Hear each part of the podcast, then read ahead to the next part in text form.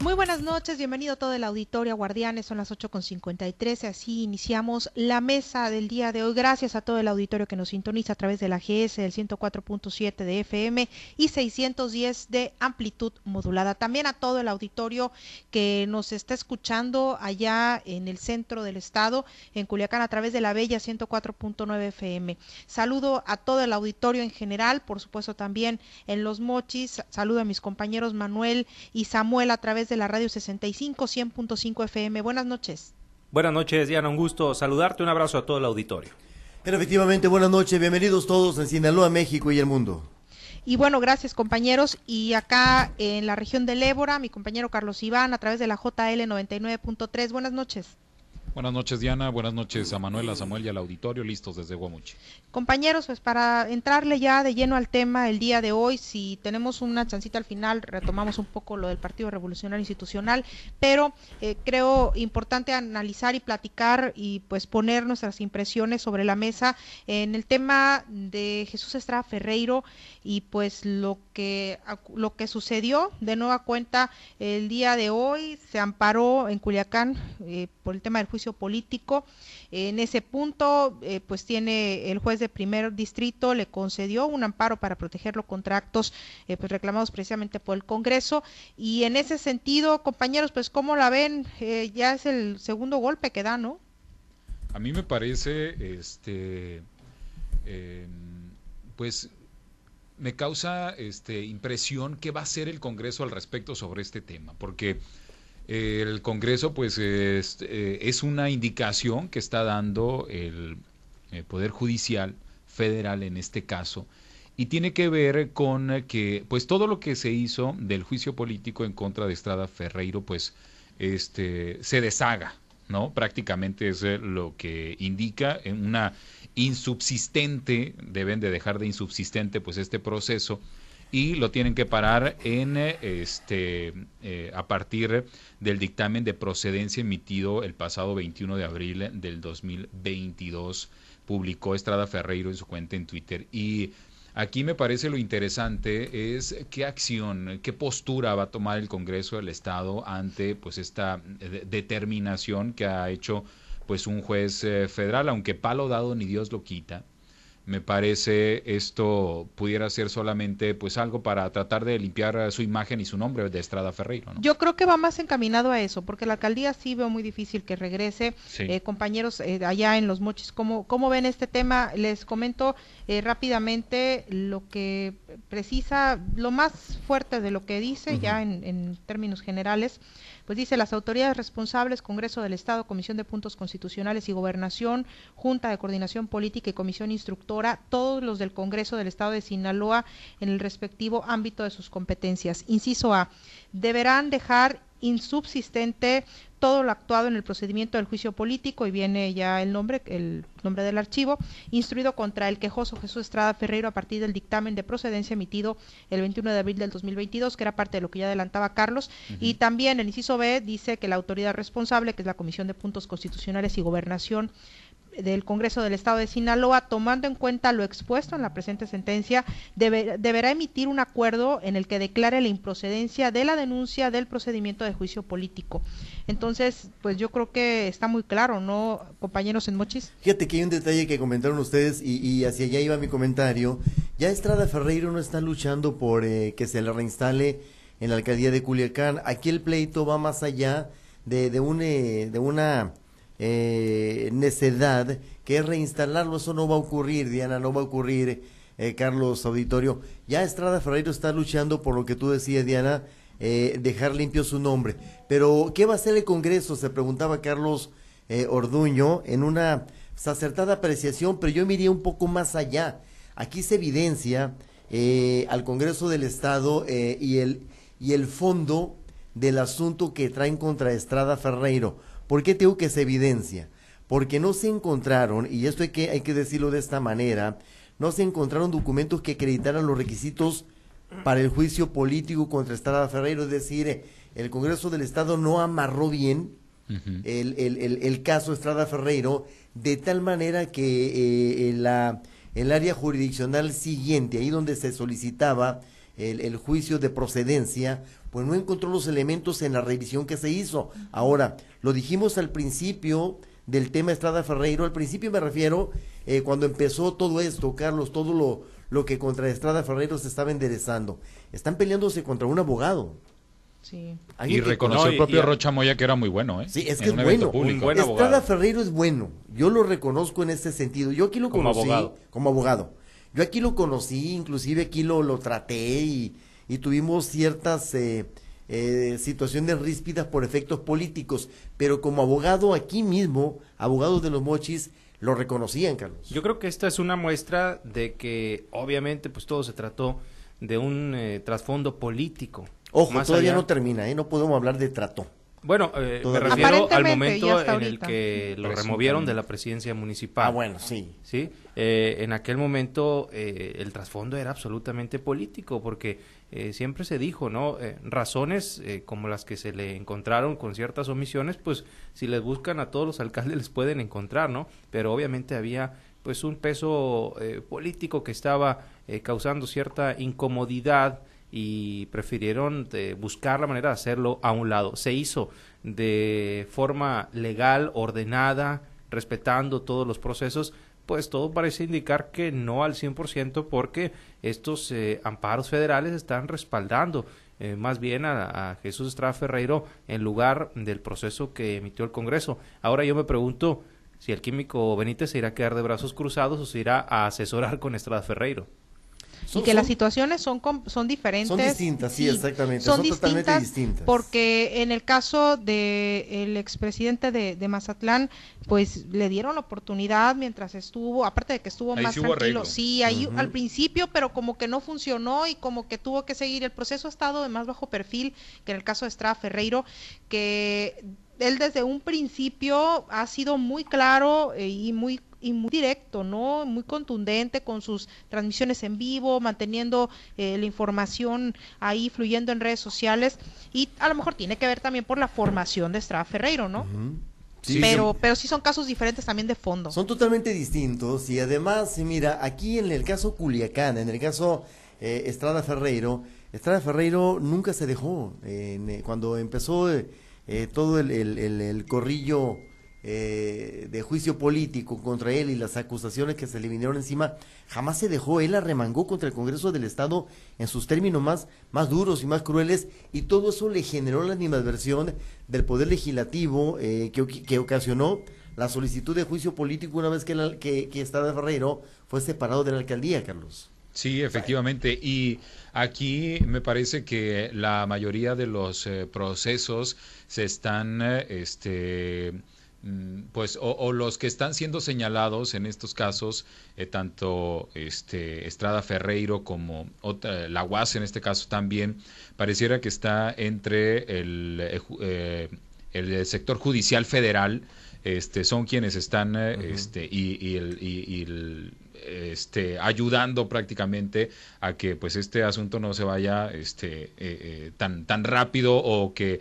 los pueda salvar de cualquier eh, situación, porque recién también este, la Universidad Autónoma de Sinaloa pues daba a conocer cómo se el, el, Poder Judicial Federal pues ha entregado, también ha concedido algunos amparos para este, evitar que la Auditoría Superior del Estado, este, en este caso también la Comisión de Fiscalización, pues realice algunos actos en contra de la universidad. Entonces, me parece que es, el, en el Poder Judicial Federal donde pues estas instituciones, estas personas están este, encontrando el apoyo para este, pues, eh, encontrar esa em, pues, equidad en el proceso jurídico. ¿no? Fíjate, Carlos, tú preguntabas hace rato qué va a hacer el Congreso del Estado. Eh, Trágate ese sapo, se llama un libro que yo, que yo leí hace un tiempo, y ahí te va, mira. Deberán dejar insubsistente todo lo actuado en el procedimiento de juicio político, eh, y ya viene pues los números, la numerología, ¿no? Eh, que se establece en los oficios eh, de referencia, instruido contra el quejoso Jesús Estrada Ferreiro, a partir del dictamen de procedencia emitido el 21 de abril de 2022. Bueno, eso es la historia. La autoridad responsable la Comisión de Puntos Constitucionales y Gobernación del Congreso del Estado de Sinaloa, tomando en cuenta lo expuesto en, el, en la presente sentencia, esta que estamos viendo, deberá emitir un acuerdo en el que declare la improcedencia de la denuncia del procedimiento de juicio político, es decir, el Congreso deberá de emitirlo, Carlos. Sí, o sea, le tiene que dar para atrás a todo, tiene que pues. decir que el proceso no, pues no, este, no cumplió con el, ordenamiento legal como tal.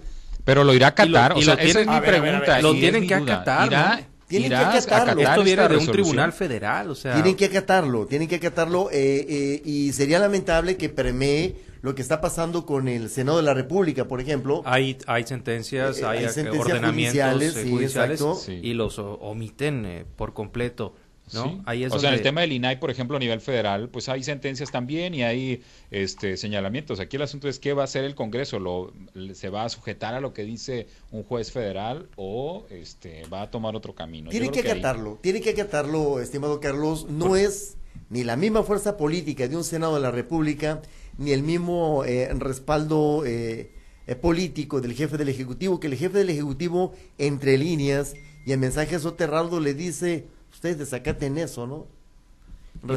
me refiero respecto al caso Me imagino que puede haber, aunque reconozco que, que las ignoro, pero deben haber consecuencias serias o importantes. Un desacato judicial a cualquier civil se le mete al bote. ¿Eh?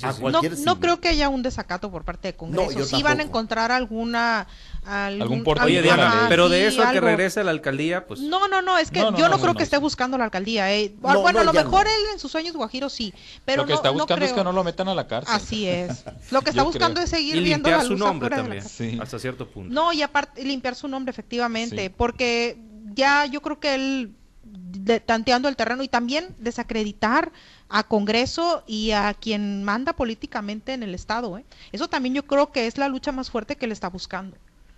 O que él, está buscando ganar. El, otro conflicto, compañeros, que también tiene mucha política, el, casi el 99.9% es el tema de la UAS, que el día de hoy pues se reunió con el, bueno, hubo ya hubo una reunión, ¿no? Finalmente entre el gobernador y el rector.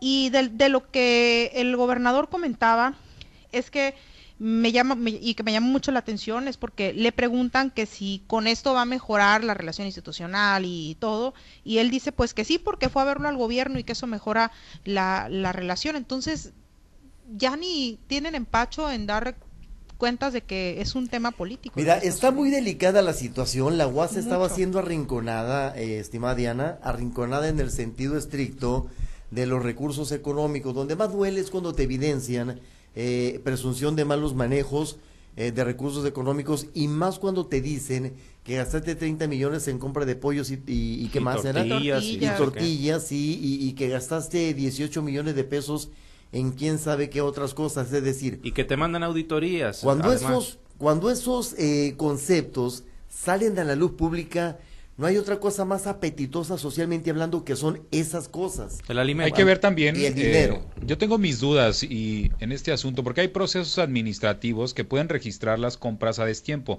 Y uno de ellos es las refacturaciones que luego se hacen y que pasa mucho en las administraciones públicas, sobre todo cuando están sujetas a presupuesto.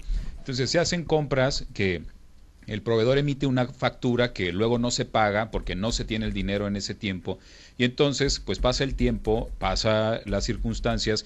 Y entonces cuando llega el dinero, cuando se tiene el dinero, pues esa factura ya no sirve, se emite una nueva factura y entonces se paga y la orden de pago de la compra pues queda efectuada y registrada en los libros de gastos y esas cosas que los administradores sabrán más sobre eso, pues en la fecha en la que se pagó. Entonces, yo creo que sí hay que hay que ver este si en realidad si fue durante la pandemia o si hay un proceso administrativo que pues generó que la compra se registrara precisamente pero, en ese pero, pero aquí la UAS, la Universidad Autónoma de Sinaloa, Carlos, deberá de comprobar la urgencia o la emergencia o las circunstancias apremiantes que originaron que se gastaran 30 millones de pesos, por ejemplo, para la compra de carne de pollo, carne y pollo, perdón, o que se gastaran 18 millones de pesos para la compra de tortillas, es decir, eh, eh, en esas eh, circunstancias que tú estás mencionando, de la extemporaneidad de la emisión de facturas y demás cosas fiscales, pues la UAS tiene la obligación de, de, de, demostrar, demostrar las causales de estas compras eh, emergentes eh, y de tanta lana. ¿Para cuánto te gusta que cansen eh, 30 millones de pesos? ¿Cuántos kilos de carne y cuántos kilos de pollo compras? Mundo. pues, muchos. Es un mundo, alimentas un pueblo por varios Sí. años. Ahora, ¿de qué habrán hablado? Es el misterio. Sí, ahí. sí, porque él- Ah, lo que dice el gobernador es que fue una propuesta de reforma a la UAS, ¿no? Pero, Sí. Eso es lo oficial. Lo lo que Pues se oficial, dice. claro. pero ya nunca, o sea, pero nunca debe haber vamos a estado buena saber, la plática. nunca vamos a saber lo que que ahí entre muros Sí. este se comentó, ¿no? Eh, posiblemente tendrá que ver con los tiempos políticos que se avecinan, viene una sucesión presidencial, al gobernador obviamente no le conviene tener a la UAS en las calles como ya lo ha amenazado, eh, y con las manifestaciones, con las marchas, eh, con las protestas. eh, los pleitos ni ganados son buenos, dicen. Entonces, ni al gobierno le conviene a- tener a la UAS en, la- en las calles, pues ni a la UAS le conviene estar peleada con el gobierno que es, eh, del- es, es el Que le da el presupuesto. de recursos. A ver, pero nos estamos olvidando de un elemento muy Yo importante. estoy notando que están Carlos. bajando los niveles, Eh, sobre Carlos. todo porque el Congreso ya Ya llamó, también, exacto. llamó a- al diálogo. Eso no había pasado. bajando. Eso no había pasado. A y ahora se reúnen el gobernador y Madueña. Entonces, este, a mí me parece que es- va como que el camino está generando, está, este, recomponiéndose, pudiera pensarse. ¿no? Y hay que Por tomar eso en les cuenta digo que también habrán platicado que salieron que la reunión fue entre el gobernador y Madueña, el rector, y no entre el gobernador y, y Melesio Cuen, como fue en la reunión con el secretario de Gobernación, donde sí estuvieron estos dos personajes. A ver, ahí, ahí me entra el, el- el cuarto elemento, el, el cuarto elemento de los tres que estamos hablando, ejecutivo, legislativo y la universidad. Y el cuarto elemento tú lo acabas de cambiar, de, de, de señalar. Gwen Ojeda, que no ha salido del tema UAS desde que este se empezó a manejar, Carlos. Sí, efectivamente, y que pues ha, ha sido prácticamente eh, al que le achacan pues todos estos este, Sí, desvíos la- de recursos y estas cosas. La paternidad de todo lo malo de la UAS. Efectivamente, pero este, yo creo que eh, estas dos cosas, la conferencia de prensa que se dio ayer en el, en- ayer o antier, este, no recuerdo exactamente, el pasado 31 de mayo, allá en el Congreso, donde eh, tanto el presidente de la Junta de Coordinación Política como los diputados del PRI, este, Sergio Mario este, Arredondo y el presidente de la mesa directiva, el presidente de la Comisión de Educación, pues hicieron ese llamado al diálogo a la Universidad Autónoma de Sinaloa para la reforma a la ley or- orgánica pues me parece que este le da un pequeño twist a esta eh, relación y a este eh, este a estos procesos porque en algún otro momento creo o en meses anteriores no creo que haya habido una conferencia de prensa para llamar al diálogo. Me parece No. que hubiera habido mesas de trabajo para realizar este la nueva ley orgánica y, y- y- y- y ya. No, y, y- ahora me parece que pues está sí tornándose había, diferente. sí había Ahora- conferencias de prensa, las había pa- casi casi cada semana y en diferentes municipios, eh, pero era para echarle a la Y UAS, todos para juntos, hablar ¿eh? mal de la Ahora, UAS. por, por el bien de todos, los, eh, los involucrados, todos, e inclusive, Carlos, eh, auditorios, Diana Samuel, la sociedad, porque la sociedad se metió al tema eh, fundamentalmente por ser la Universidad Autónoma de Sinaloa, por el bien de todos, qué bueno, ¿eh? Qué bueno que empiezan las aguas a, a calmarse a, un a poco. calmarse un poco, por el bien de todos. Sobre todo por los estudiantes. Va a ser ¿no? muy interesante, sobre todo por la comunidad universitaria en general, estudiantes, universitarios, eh, administrativos, es decir, toda la comunidad universitaria en general, eh, porque detrás de un estudiante hay un padre de familia, una madre de familia, y detrás eh, de, de él hay una familia entera, pues es decir, es mucha gente la involucrada en la UAS. Ahora, mi querido Carlos, eh, Diana y Samuel, va a estar muy interesante el lunes en la mañanera, eh, la semanera. De esa manera, sí. Claro. Es el lunes, ¿verdad? Sí, el seguramente lunes. ahí se va a preguntar, ahorita eh, sí. Mañana hay agenda, hombre. Mañana los compañeros les van a preguntar. Sí, pero lo bueno va a estar donde se pueda extender, que es el lunes. No, y mañana también se Sí, puede porque a veces- extender. el Claro, gober ah, anda no, muy sí, apurado. siempre se extiende, ¿no? Pero Va a estar muy interesante, voy a estar, pero mira, yo, yo insisto, por el bien de todos, qué bueno. Sí, la verdad que sí. Por el bien de todos, qué bueno, esperemos que se empiecen a calmar los ánimos porque es algo que no conviene y que lleguen a un buen acuerdo, ¿eh? Porque tampoco, porque a la UAS se le estaban llevando entre las Hay que ver qué va a pasar, qué va a pasar con todos los eh, recursos y procedimientos eh, judiciales abiertos por todos lados, Carlos. Sí, este, si acordaron también eh, dar una tregua, una tregua en ese aspecto o si este, la tregua fue más este, política, en este caso mediática, por decirlo de alguna forma, por ya no realizar este tipo de, señalamientos que se hacían en contra del aguas o, a qué tipo de, acuerdo llegaron, si es que hubo alguno. Y, sí, me parece que a mí en la semanera donde el gobernador pues no va a tener este para dónde hacerse más que este contestar, puede que pues haya un poco más de, información. ¿Y será dar una tregua en cuanto a la ley orgánica? El tema es, no, la ley orgánica va, pero hay que, ver en qué términos va. No, pero pues ya, ya, envió una, eh, se supone que lo que platicaron hoy tiene que ver con eso, con una reforma a la UAS. Se trata y el rector presentó su proyecto. Se trata de ganar, ganar. La ley orgánica trae muchos puntos interesantes que aplican a la UAS, pero hay que ver, como dice el Samuel, eh, cuántos y cuáles de esos puntos se van a aplicar. Sí, Va, a estar, va a estar muy interesante sin duda lo que, va a ocurrir. haber sido desde el principio, hombre. No, pero tenía que llegar a este punto. Yo creo que va a estar muy interesante, compañeros. No hubiéramos tenido lo que no hubiéramos tenido tanta nota y tanto que platicar en la mesa sobre ese tema. Pero bueno, eh, insisto, va a estar muy muy interesante. Vamos a estar muy al pendiente de todo lo que surja. Son las nueve con trece y llegamos al final de este espacio, compañeros. Viernes, buen fin de semana para todos. Excelente fin de semana, compañeros. Gracias. Bonito. Buenas noches. Vénganse a los mochis, hay muchas actividades. Y hay tacos también. Mañana la Osla a las 7. 120 años, Diana, ya, ya, ya te presumimos de cómo comemos acá. Sí, pero de todas maneras no ganan, aunque me hayas entorilado a la, a la directora de turismo. buenas noches, compañeros, buenas noches a todo el auditorio. Así me despido. Que pasen un excelente fin de semana y esto fue Guardianes de la Noche.